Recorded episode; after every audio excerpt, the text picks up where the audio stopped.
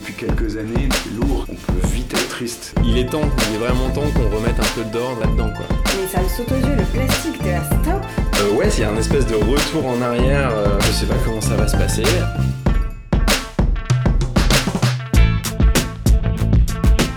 J'ai hâte de voir comment les gens vont réagir. Je ne suis pas exemplaire, c'est juste j'essaie de faire ma part. Je suis assez optimiste, finalement.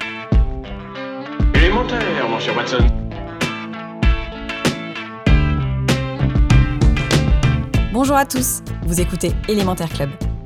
À l'heure du réchauffement climatique, de Deliveroo et de Tinder, on a décidé de réfléchir ici aux questions que nous sommes de plus en plus nombreux à nous poser et de faire un état des lieux de nos modes de vie. Si vous aussi vous cherchez des réponses, vous êtes au bon endroit. Bienvenue au club et bonne écoute.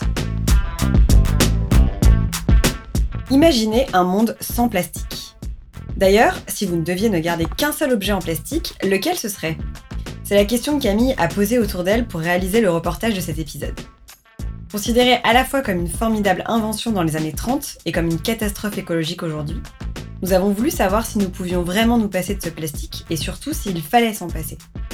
Bon, en ce moment, il n'y a pas une semaine qui se passe sans qu'on parle de plastique. Du coup, Camille, j'imagine que tu as dû récolter des tonnes d'infos sur notre consommation de plastique, non? Alors oui, les infos, c'est pas ça qui manque. Après, ce qui est parfois un petit peu compliqué quand on, lance quand on se lance sur ce sujet, c'est de réussir à faire le tri, euh, notamment entre les chiffres, euh, entre tout ce qu'on lit, parce que des informations, il y en a beaucoup.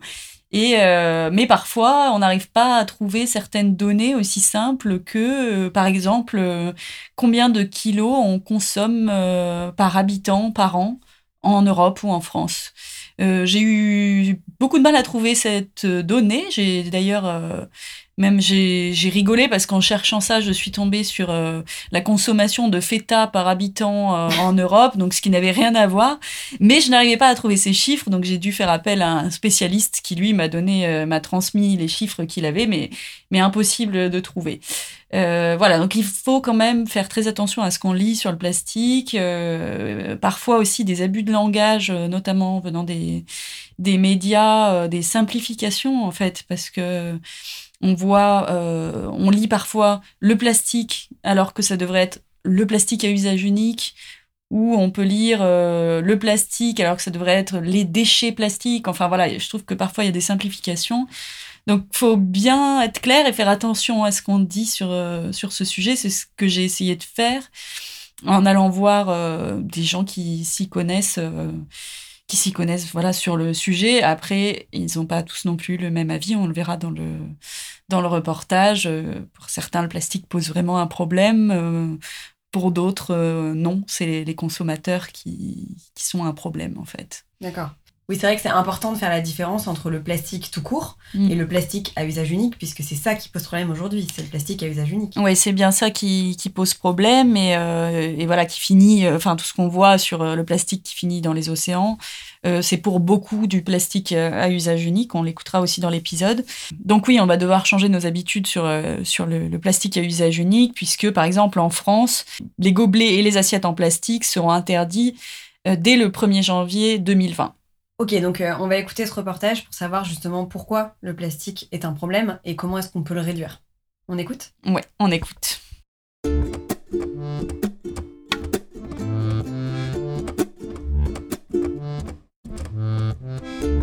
Si tu devais garder un seul objet en plastique, ce serait lequel? Ma brosse à dents électrique Et le biberon de mon fils. Un préservatif. Euh, ma carte des crédits. hein. Un stylo bic. Euh, mon robot mixeur. En plastique, pas déjà mes lunettes. hein. Je n'ai pas. En fait, je me sers pas de plastique. Ton téléphone, il est en plastique? Tu te sers pas de plastique? Non, Dans- Jamais? J'en ai pas. Je. je... Si, on a du plastique partout. Oui, je sais, mais je peux pas te. J'ai pas conscience d'avoir un objet symbolique en plastique, en fait.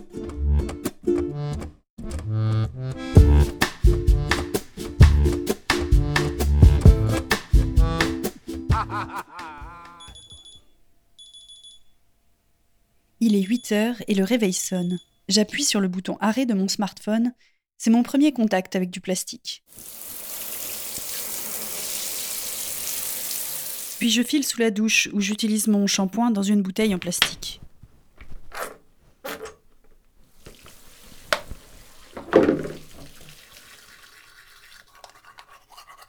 Je me brosse les dents avec une brosse à dents en plastique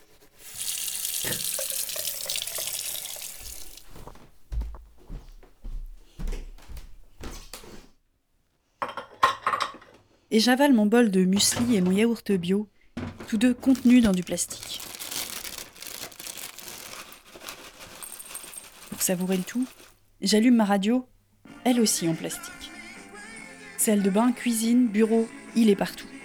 Au fil des ans, le plastique a inondé notre quotidien et il est presque impossible d'y échapper. Mais comment en est-on arrivé au quasi tout plastique? Faisons un petit point plastique avec Richard Tomrey, auteur de l'ouvrage Plastique et Design et responsable de la communication pour l'innovation et la recherche chez Solvay, l'un des ténors de la chimie mondiale. Alors, les plastiques ont été découverts il y a à peu près 150 ans, au deuxième partie du 19e siècle, un peu par hasard parfois, ou euh, à l'occasion de certains concours comme euh, le frère Hayat, là, qui a voulu substituer euh, l'ivoire des boules de billard, ça commence comme ça, hein, il fait un, plastique qui s'appelle le celluloïde, qui aura d'autres applications par la suite avec, avec un peu de bonheur. Un peu plus tard, début du XXe, on trouve la bakélite, et là, il y a une vraie production industrielle. La production industrielle démarre vraiment après la Deuxième Guerre mondiale, à partir des années 40-50 essentiellement euh, en, Europe et aux États-Unis. La principale propriété des matières plastiques, c'est leur légèreté. Ils sont faits essentiellement à partir de carbone et d'hydrogène, donc ce sont des matières qui sont très légères, hein, comme le bois.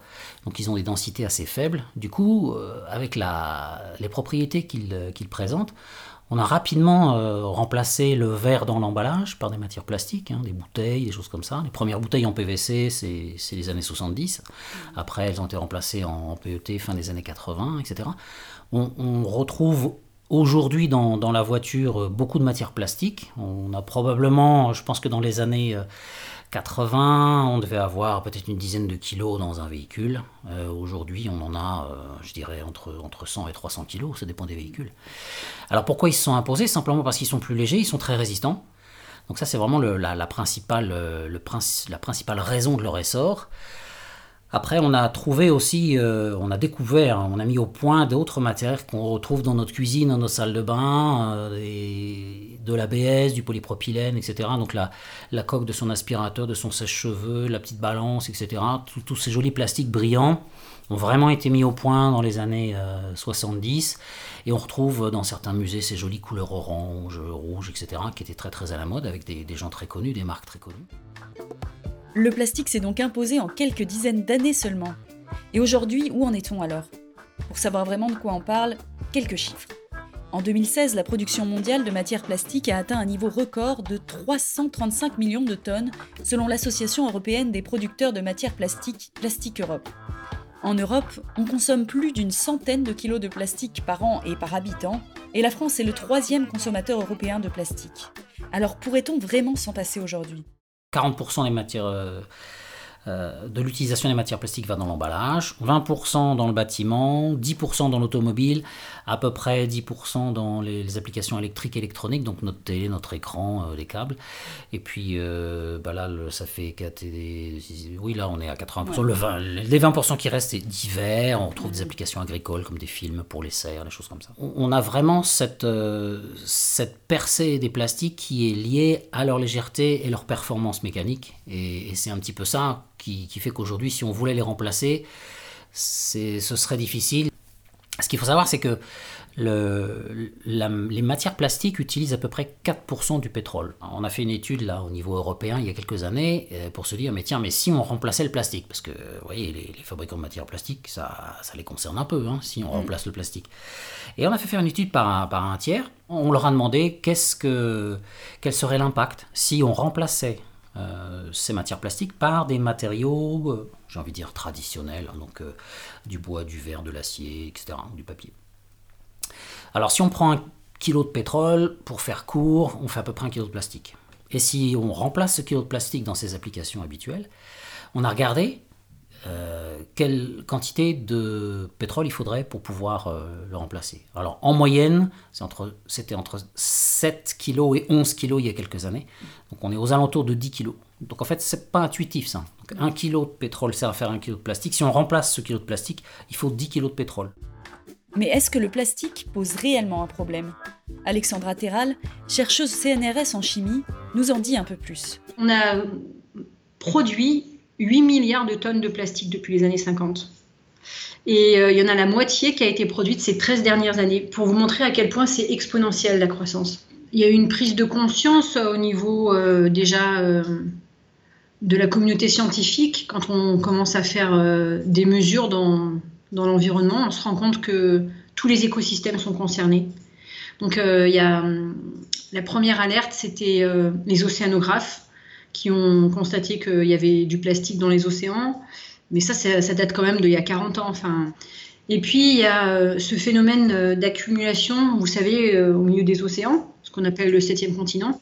C'est des vastes étendues de plastique sur des millions de kilomètres carrés. Donc, et puis, surtout, bah, c'est complètement isolé de toute activité humaine. quand, on quand la communauté scientifique a pris conscience que le plastique, il longtemps dans l'environnement et qu'il ne se biodégradait pas, mais que par contre, euh, il se transformait et qu'il se cassait en plus petits morceaux, en tout petits morceaux.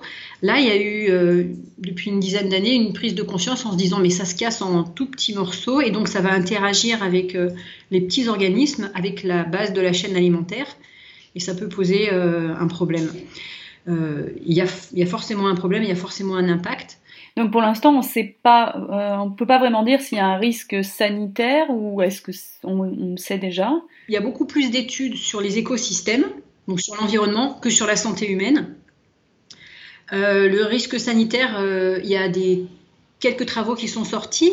Les conclusions de ces premiers travaux, ce serait que s'il y avait un problème avec la santé humaine, ce serait peut-être plus par inhalation que par ingestion. Voilà, parce qu'en fait, euh, on en retrouve aussi euh, du plastique ben, dans l'atmosphère. Il euh, n'y a rien de, nouveau avec ça. Par exemple, dans tous les intérieurs des maisons, il y a tous les tapis, tout ça, enfin tout ça, ça dégage des petites particules de, plastique. Je pense qu'il y a aussi, on n'a pas encore vraiment tout compris. Il est en train de se, ce plastique qui se casse en morceaux de plus en plus petits, jusqu'à l'échelle nanométrique. Et on n'a pas forcément encore développé tous les outils pour bien le mesurer dans tous ces environnements. Et donc, on euh, on peut peut-être pas euh, conclure tout de suite euh, que ça a un effet ou pas, en fait. Pour ce qui est de la santé humaine, donc, les études se poursuivent. Mais une chose est sûre, les déchets plastiques impactent déjà les écosystèmes. Selon une étude du World Economic Forum, environ 150 millions de tonnes de plastique flottent dans nos océans aujourd'hui laissant présager qu'en 2050, il y aura plus de plastique que de poissons dans la mer. Un fléau que le skipper Yvan Bourgnon veut endiguer. Vainqueur de la Transat Jacques Vabre en 1997, cet aventurier et écologiste, comme il se présente lui-même, a fait de cette cause son combat. Avec son projet The Sea Cleaners et son bateau Le Manta, il veut parcourir les océans pour nettoyer les eaux de ces montagnes de plastique. C'est bilingue en fait. Aujourd'hui, on dit qu'il y a à peu près 10 millions de tonnes de plastique qui va chaque année dans les océans. Et surtout, ce qui est grave, c'est que tout ce qui a été rejeté depuis euh, plus de 50 ans n'est plus récupérable puisqu'il s'est dégradé. Et on pense même que ça continue, même les plastiques d'il y a 50 ans, continuent à faire des, dégâts dans les océans. Donc voilà, et ces chiffres vont augmenter puisqu'on parle de 2 à 3 fois plus de plastique rejeté dans les océans sur les 30 prochaines années. C'est la bouteille d'eau, c'est le sac plastique, c'est euh, les filets, énormément beaucoup de, de de filets. Euh, c'est surtout quand même ce qu'on retrouve dans les océans, c'est les plastiques qui proviennent des, euh, quand même de tout le circuit de la grande distribution.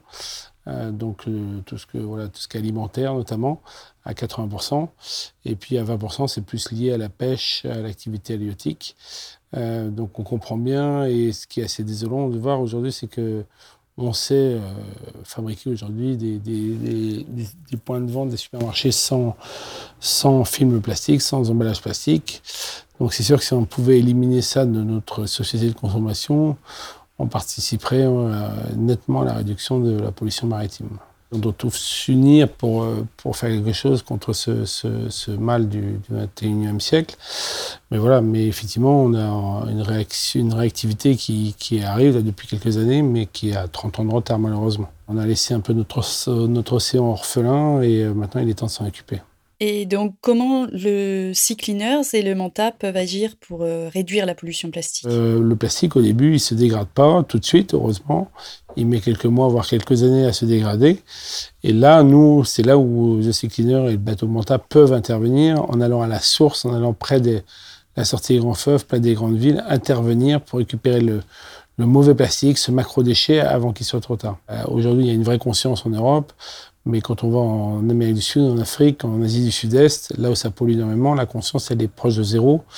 Et c'est là-bas qu'il faut intervenir. Donc on va aller avec notre bateau, on va mobiliser les populations, on va secouer le, poignet des, des, politiques, des décideurs, des industriels, pour leur dire, vous voyez, ce qu'on a ramassé devant vos plages pendant quelques jours, pendant quelques semaines, ne croyez pas qu'on peut faire autre chose maintenant des plastiques.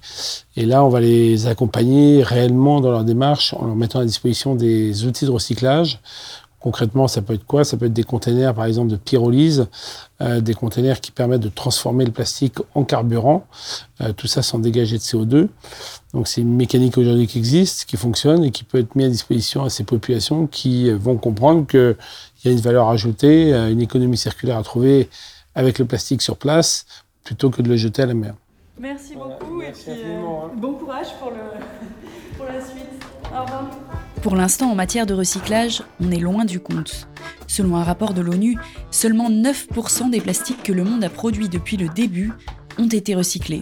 Et la France est un des plus mauvais élèves de l'Union européenne. Selon Plastique Europe, les Français recyclent 22% seulement de leurs déchets plastiques, contre 31% en moyenne européenne. La chimiste Alexandra Terral en est pourtant convaincue.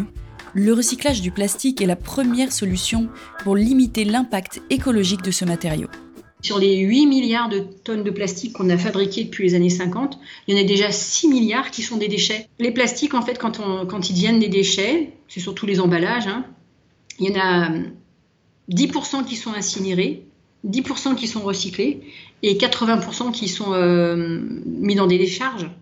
Et en fait, quand on met un objet comme ça dans une décharge, bah, c'est potentiellement il peut se retrouver après dans l'environnement. Donc euh, pour l'instant, on a vraiment des gros gros progrès à faire pour euh, le recyclage. Il faudrait que maintenant qu'on a pris conscience que c'était un problème, tous ces déchets, qu'on conçoive ces objets, ces emballages, en pensant déjà à leur recyclage, aussi bien à leur forme qu'à leur composition. Le recyclage du plastique serait une, solution euh, pérenne à long terme? Ah ben oui, c'est vraiment la solution. Et surtout euh, si on se replace dans la problématique euh, globale avec le réchauffement climatique en fait, parce que quand on fabrique un objet, euh, il a un bilan carbone et à chaque fois qu'un objet en plastique est recyclé, on a son bilan carbone qui est diminué, mais c'est euh, de, manière très significative. Vous voyez, c'est son bilan carbone au premier recyclage, il est diminué à peu près de 50% et encore 50% la fois d'après. Donc il faut vraiment penser au recyclage dans le contexte euh, global aussi. Mmh. Parce que moi, la grosse question que je me pose en fait, c'est est-ce que est-ce qu'il faut qu'on recycle ou est-ce qu'il faut qu'on réduise euh, notre consommation de plastique? Moi, je pense qu'il faut faire les deux. En fait, il faut qu'on re, on redésigne, enfin, on redesign, enfin, qu'on repense euh, les objets. Il faut qu'on les, re, les reimagine. Il faut qu'on les re, recycle et puis il faut qu'on réduise aussi, ouais. Alors ça, c'est de notre sort. Mais comment s'y prendre pour réduire notre consommation de plastique? On peut par exemple commencer par un produit du quotidien, les bouteilles. Chaque année, plus de 9 milliards de litres d'eau en bouteilles sont consommés en France. 25 millions sont jetés chaque jour et seulement 49% d'entre elles sont recyclées. En plus de consommer l'eau du robinet, on peut donc opter pour du vrac liquide pour éliminer d'autres bouteilles en plastique, comme par exemple notre bouteille d'huile ou celle de shampoing. L'entreprise Jean Bouteille s'est lancée dans ce business et rencontre un franc succès. Alors je suis allée voir dans un franc-prix parisien comment ça se passe, et Xavier, le responsable Île-de-France, m'a tout expliqué. Tutoyer, ouais. Alors, est-ce que tu peux bah, déjà m'expliquer un petit peu ce que c'est le concept de Jean Bouteille et puis quand est-ce que c'est né? Ok. Alors, euh, Jean Bouteille, c'est notre objectif, c'est de permettre la consommation de produits liquides sans générer de déchets.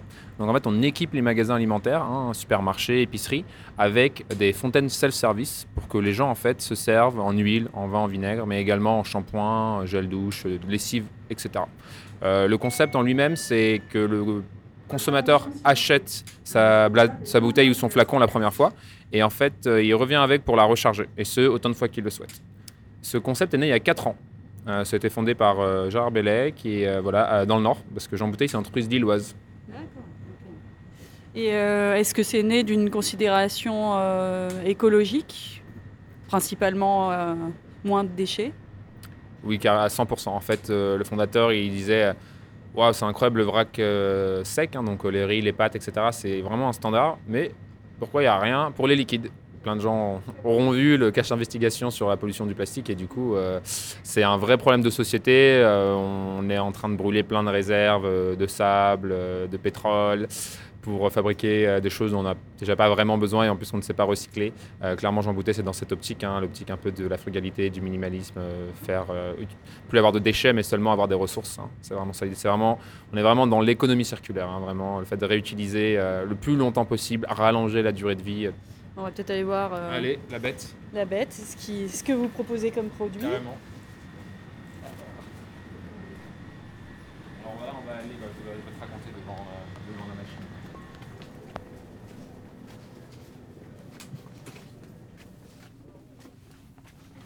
Ça marche. Ah, d'accord. Pour situer un petit peu, ça ressemble à quoi? Une comme un meuble avec des, des tireuses en fait? C'est ça. Euh, en haut, il y a des bouteilles, euh, voilà, des bouteilles vides. Et puis, euh, et puis en bas, il y a donc quatre tireuses avec quatre produits différents. Et voilà, donc on va voir comment ça marche, si tu peux me décrire en même temps. hein. Donc là, on se situe dans un magasin Franprix, hein, du coup, qui est un de nos gros clients. Et euh, ce qui se passe, c'est que euh, le consommateur, quand il arrive face, tout on appelle ça des fontaines, hein, self-service. Mais en effet, le mot meuble est aussi un mot, un mot qu'on utilise. D'autres vont parler de rayons de vrac liquide, euh, parce que grosso modo, c'est vraiment un mobilier qui est posé dans le linéaire des rayons. Quoi. Donc ça, là, on est dans le rayon huile, par exemple, et vinaigre. Du coup, là, on est devant un équipement qui sert des huiles et des vinaigres. Il y a quatre références, du coup, sur 50 cm. Huile d'olive bio, huile de colza bio, vinaigre balsamique bio et vinaigre de vin bio. Euh, tout est bio chez Jean Bouteille de toute manière, parce que les gens qui veulent du vrac veulent du bio. Euh, et euh, du coup, c'est essentiel, et en plus, c'est en accord avec nos valeurs, donc on est très très à l'aise là-dessus. Alors, qu'est-ce qu'il faut faire? Quand j'arrive ici, je vois qu'il est marqué bouteille réutilisable gratuitement et à vide 2 euros. En fait, le consommateur va prendre une bouteille vide, il va l'ouvrir, et en fait, il va la remplir. Du coup, il va tirer, il va appro- approcher sa bouteille et tirer en fait sur la fontaine. Donc, qu'est-ce qui se passe? Il y, a un, il y a un capteur qui s'allume et la pompe qui s'active en fait. Et là, je peux tirer sur ma tireuse. Et là, il y a le produit qui coule comme par magie. Bon, vous ne pouvez pas le voir, hein, les, les personnes qui écoutent. Mais en fait, euh, Jean Bouteille, ce sont des, des contenants, les contenants primaires de 5 à 10 litres. Euh, du coup, en fait, certes, Jean Bouteille n'est pas zéro déchet sur l'approvisionnement en produits liquides. Et en attendant, on fait ce qu'il y a de mieux, du coup, acheter des gros volumes et euh, pour les, les filer au magasin. Voilà, pour Euh. Et ça coûte moins cher. Est-ce que monsieur, je pourrais en profiter pour vous poser une très rapide question Euh, Du coup, je suis journaliste, je fais un petit reportage sur ce concept de, de Jean en bouteille. C'est pas la première fois que vous. Ça, ça vous arrive régulièrement? Toi, bah, depuis que ça a ouvert ici, euh, ce système-là, je, je fais comme ça. J'ai acheté une bouteille pour, euh, pour goûter, pour voir la, à quoi enfin, la qualité d'huile. Et puis euh, je, trouve, je la trouve euh, très bonne. Et puis je préfère acheter, j'ai toujours du mal à trouver une, une huile d'olive euh, d'une seule origine. Il y en a très très très peu, c'est toujours Union origine européenne. Donc euh, même, les, même les bio, point de vue prix, elle est tout à fait correcte. Donc vous, c'était plutôt d'abord une démarche de qualité de- du produit Oui. Oui, pour moi, oui. Est-ce qu'il y avait une dimension aussi environnement? C'est quelque chose qui vous Non, ça s'est ça s'est ajouté parce que bah, le, le fait d'avoir euh, le contenant, euh, ça coûte euh, 2 euros la bouteille, donc euh, c'est euh, pour moi c'est euh, ça, ça c'est en plus. C'est pas obligatoire, mais je trouve le- j'aime bien le concept de d'arrêter d'avoir 50 millions de bouteilles parce que de toute façon ça, ça se recycle, on ne sait jamais si c'est vraiment recy- recyclé ou pas, comment comment c'est recyclé.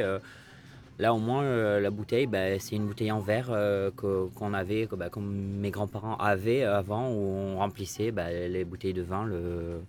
Là, on allait remplir sa, sa bouteille euh, directement. Je suis super content d'entendre ça. Et c'est en fait notre constat à nous, c'est qu'en fait les gens viennent surtout chercher un produit avant de euh, chercher. Des... Enfin, il y a les deux. On a les ceux qui viennent chercher un produit et ceux qui viennent Mm. chercher le côté environnement aussi. Et euh, du coup, c'est ce qu'on se dit. Et du coup, on met, de plus, on met de plus en plus en avant des bons produits. En fait, c'est vraiment Ouais, ce qu'on essaie de se euh. focaliser. ouais. C'est exactement ça. Et sinon, à part ça, Jean Oui. Bouteille, il y a d'autres produits Oui, euh, on, peut, bah, on pourrait faire un petit tour, mais grosso modo, on a cinq univers. Euh, premier univers, bah, on vient de le voir, c'est ce qu'on appelle la cuisine, hein, huile, vinaigre. La cave également, donc c'est le vin, euh, rouge, rosé, blanc. Ça, ça se vend où, par Ça exemple? se vend bah, juste là à 10 mètres, dans le même magasin, on peut aller voir. Euh, également, dans, euh, on a deux autres univers. Donc, un, c'est euh, la salle de bain. donc gel douche, shampoing, et également euh, la lessive, hein, donc c'est la buanderie, donc ça va être détergent, adoucissant, etc. Et enfin un dernier univers un peu particulier, ce qu'on appelle l'alambic, du coup c'est où les gens peuvent acheter des spiritueux en vrac. Comme par exemple De gin, vodka, whisky, rhum, tout produit en France. Autre initiative à notre portée, arrêter les pailles en plastique qui sont difficilement recyclables à cause de leur petite taille. Selon une étude du cabinet Eunomia, il s'en jette chaque jour près de 9 millions d'unités rien que dans la restauration rapide en France. Et en a-t-on vraiment besoin?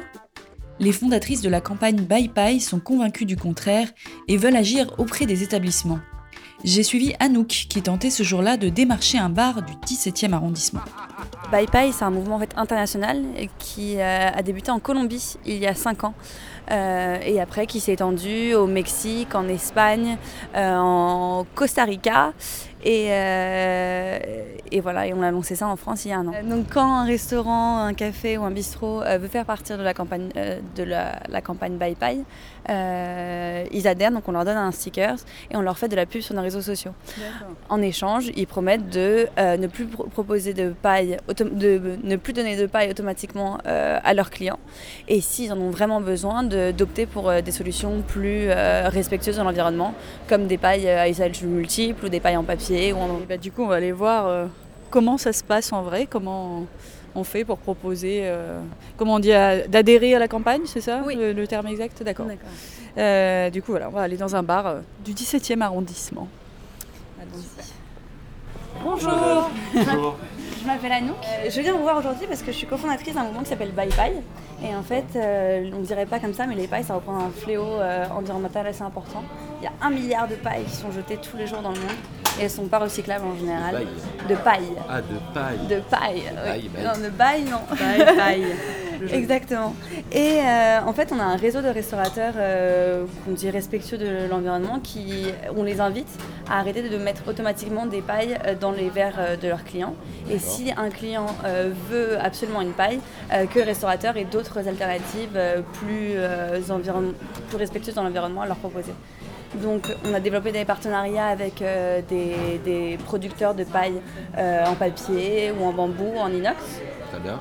Et, euh, et, voilà. Et si vous acceptez d'adhérer à la campagne, nous on vous fait de la pub sur nos réseaux sociaux. Et Ça c'est arcane.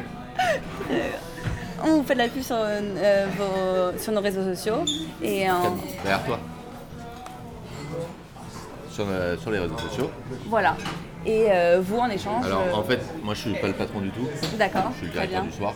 Super. On va passer soit le vendredi matin, vous avez euh, le directeur qui s'occupe un peu de tout ça.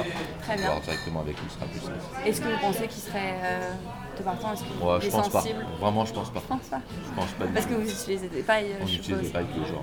D'accord. Et vos pailles, elles, vous, vous les achetez, vous non, non. C'est les fournisseurs qui nous les donnent directement. D'accord. Voilà. Très bien. Est-ce que je peux vous laisser une bien petite sûr, bien carte euh... Oups, là. Super. Mais c'est vrai qu'on ne s'imagine pas vraiment, forcément. Je pense, je pense pas que, que même le patron adhérait. C'est vrai que ça reste une obligation comme il y a des pailles dans, dans des verres pour les gens. En soi, les gens veulent des pailles. C'est les gens qui demandent C'est les gens qui demandent. Non. Bah, même pas, non, mais vrai. la plupart vont, veulent boire à la paille. Moi, je bois pas la paille, mais la plupart des gens boivent à la paille.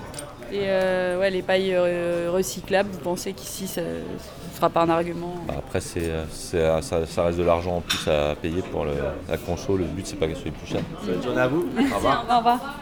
Ou alors là, on a un peu un exemple typique de, euh, d'un bar qui n'a pas l'air d'être très prêt à opter pour cette campagne. Oui, exactement. En fait, comme on a commencé avec Bye Pie, on euh, on est d'abord allé voir des, restaurants qui étaient déjà plus sensibles aux thématiques environnementales, donc qui proposaient soit de la nourriture bio, soit végétarien. Et c'est vrai que la différence entre les restaurants euh, qui ont un public donc euh, plus écolo par rapport à un bistrot est, très impressionnante. Et en général, c'est vrai que, en fait, tout dépend un petit peu aussi du, du gérant du restaurant. Il y a des personnes qui sont déjà sensibilisées aux thématiques environnementales, même s'ils n'ont pas forcément un restaurant euh, qui le montre, euh, et d'autres euh, pas du tout, comme celui-ci. J'imagine que le principal frein, c'est du coup, le coût. Voilà, c'est exactement ça. C'est euh, les pailles en plastique, ils les reçoivent gratuitement et ils ne veulent pas considérer euh, une autre dépense en fait. Mais euh, comme je disais, donc aux restaurateurs. C'est vrai que après ça donne un nouveau style aussi au restaurant et quand on passe en terrasse et qu'on voit un restaurant avec des belles petites pailles en papier avec des motifs, ça peut aussi rapporter de la clientèle. après en fait chez Paille Paille, notre but ultime, ça serait qu'il n'y ait plus de paille, qu'elle soit aussi bien respectueuse pour l'environnement que non, euh, qu'il n'en ait plus du tout, parce que c'est quand même des ressources euh, naturelles euh, qu'on extrait pour faire ce genre d'outil. Dans notre monde idéal, il n'y aurait plus besoin de paille. Peut-être après pour les, les, enfants, c'est vrai que c'est beaucoup plus simple. Pour les personnes handicapées aussi, c'est indispensable. Et notre but, c'est vraiment d'avoir une vision bottom-up. C'est nous, en tant que citoyens, on peut choisir, prendre les bonnes décisions en fait pour choisir la ville où on habitera demain. Euh, donc même si on dit bon bah voilà dans 5 ans il se peut que euh, les pailles soient interdites en plastique, nous on veut vraiment agir maintenant et essayer de sensibiliser un maximum de personnes, aussi bien les restaurateurs que euh, les clients, pour arrêter d'utiliser des pailles qui sont un objet totalement inutile.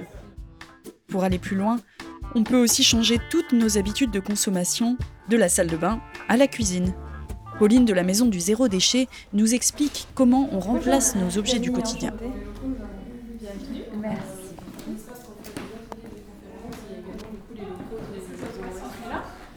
Bien. Je vous mettrai le micro près pour, euh, bien qu'on Je dirais que déjà la première étape, c'est de réduire euh, tout ce qui est plastique jetable qu'on utilise. Euh, parce qu'en fait, c'est des matériaux qu'on utilise entre quelques secondes et quelques minutes, et qui par contre vont mettre des centaines d'années à se dégrader dans la nature.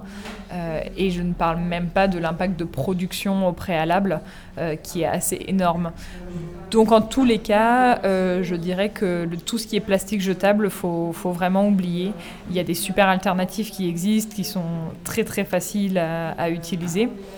Euh, et après, euh, tout ce qui est autre plastique, on peut petit à petit commencer à, quand on a besoin de remplacer euh, un lot de, de, boîtes hermétiques, remplacer par des boîtes en verre. Et on va se rendre compte que bah, c'est d'autant plus pratique que ça peut être un plat qui va au four, puis au frigo ou au congélateur. Et on va se rendre compte même que ça a des avantages en fait de choisir d'autres types de matériaux. Et euh, est-ce qu'ici à la maison du zéro déchet, vous avez l'impression que c'est que le plastique est quelque chose qui euh, interpelle vraiment les consommateurs et qui cherchent à réduire particulièrement leur consommation de plastique? Ça, on peut rentrer dans le zéro déchet par plein d'axes différents. Euh, réduire sa consommation de plastique au quotidien est vraiment un axe. Donc il y a énormément de choses que nous on propose ici qui vont remplacer du, du, plastique jetable. Donc est-ce qu'on peut aller voir voilà, dans les différents univers? Euh, peut-être commencer par la, salle de bain, parce que c'est peut-être la première chose qu'on fait le matin. Et on a eu tendance à utiliser beaucoup de plastique. qu'est-ce qu'on peut faire pour remplacer euh, tout ce plastique? Eh bien, euh, on va remplacer sa brosse à dents en plastique par une brosse à dents en bois qui est compostable. Euh, on va pas euh, sortir son tube de dentifrice en plastique, on va utiliser un petit euh, dentifrice solide éventuellement dans une boîte en métal ou dans un petit pot en verre. on va utiliser un déodorant solide, donc qui n'a pas du tout d'emballage, ou un déodorant en emballage consigné, donc un emballage en verre qu'on va ramener et qui va être lavé et réutilisé. Euh, au moment où on va euh, se raser, on ne va pas utiliser euh, un rasoir jetable ni une bombe de mousse à raser en, en, alu, enfin suivant ce qu'on utilise, mais on va utiliser un pain de rasage solide et un rasoir de sûreté au moment où on va se laver, ben, on ne va pas utiliser la bouteille de shampoing et la bouteille de gel douche en plastique, mais euh, à nouveau un, savon et un pain, euh, un shampoing solide simplement. Voilà. Et en fait, on peut tout, tout remplacer. Oui, c'est ce que, là, je, me rends compte que du coup, si on veut, on peut euh, éradiquer complètement le plastique de notre salle de bain, en tout cas. Oui, euh, euh, le zéro déchet est assez facilement applicable dans la salle de bain, notamment parce que en fait, on va pas changer énormément les usages.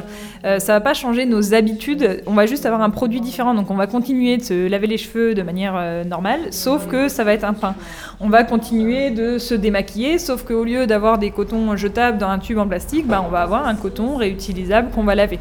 Donc ça, oui, c'était euh, pour la salle de bain. Ensuite, euh, un peu tout ce qui est l'univers de la, de la cuisine. Là, on a, on, a tout regroupé, euh, cuisine, euh, cuisine, course, pique-nique. Enfin, et déjeuner à l'extérieur. Donc, on va avoir tout ce qui est sac à vrac. Là, ça permet vraiment de se passer de tout ce qui est petit plastique qu'on utilise dans les magasins.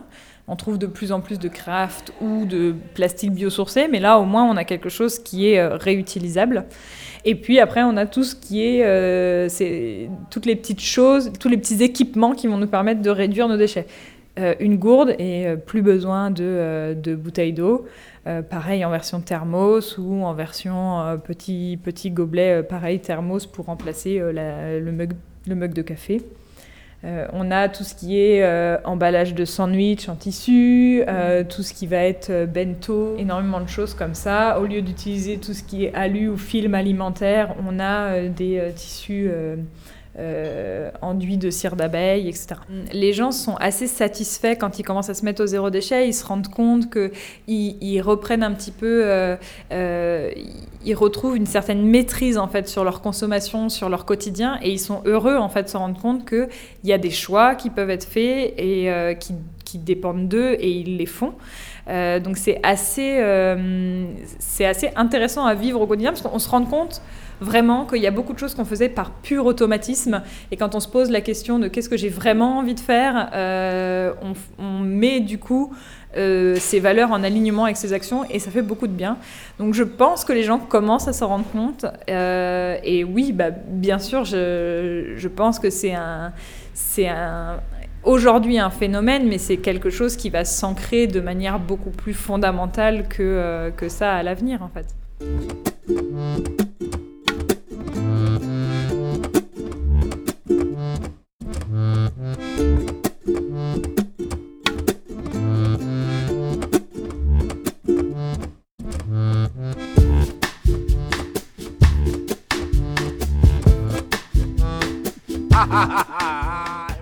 Oui, effectivement, c'est comme tout. C'est encore une fois des habitudes à perdre.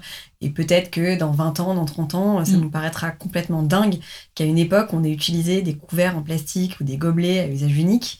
Euh, donc voilà, c'est qu'une histoire de- d'habitude. Mais est-ce que pour toi, on doit bannir totalement le plastique de nos vies? Moi, je crois pas, après avoir fait cet épisode, que ce soit possible de bannir le plastique, euh, notamment euh, parce qu'il est utilisé de partout dans tout ce qu'on utilise. Si on prend l'exemple de l'automobile, aujourd'hui, c'est impossible de faire euh, une voiture sans utiliser de plastique. Et puis, je suis même pas sûre qu'écologiquement, euh, ça serait euh, mieux de le faire en utilisant un autre matériau.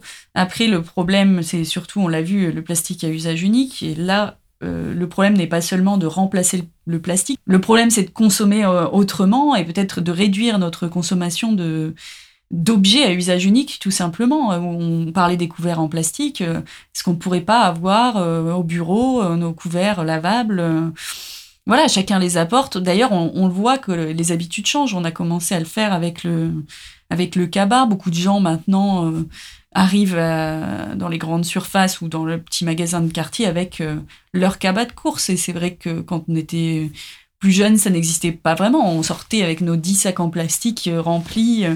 Et c'était l'invention du siècle à l'époque. Voilà, donc il y a eu une prise de conscience là-dessus. Les gens acceptent de changer euh, leur mode de consommation. Donc pour moi, ça serait euh, plutôt une solution d'aller d'aller d'aller vers là. Et il y a aussi, on l'a évoqué rapidement dans l'épisode, euh, cette question du, du recyclage qui visiblement serait quand même euh, la solution pour euh, limiter l'impact euh, écologique euh, du plastique. Mais euh, là, le sujet est encore tellement vaste que je pense qu'on pourra consacrer un épisode euh, Au recyclage. ju- juste au recyclage. ouais. C'est une bonne idée. Peut-être qu'on fera effectivement un épisode consacré à ça et à, au, effectivement au progrès qu'on doit faire euh, Voilà, du en termes de, ce qui existe aujourd'hui. et en termes de tri et de collecte, oui, il y, a- il y a encore beaucoup de progrès à faire. Super idée. Bon bah merci Camille. Merci Bénédicte. Salut. Merci pour votre écoute. Vous retrouverez toutes les références dans la description de l'épisode. Et si vous avez envie de découvrir chaque semaine des marques, des associations ou des personnalités qui ont un impact sociétal ou environnemental, pensez à vous abonner à notre newsletter, La Relève. Pour cela, il vous suffit de vous inscrire sur notre site élémentaireclub.com. Vous pouvez aussi nous retrouver sur les réseaux sociaux. N'hésitez pas à nous écrire, à nous faire part de vos commentaires et des sujets que vous aimeriez voir traités. Et bien sûr, vous pouvez nous laisser une note sur le podcast qui est très utile pour nous. Rendez-vous dans 15 jours pour un nouvel épisode.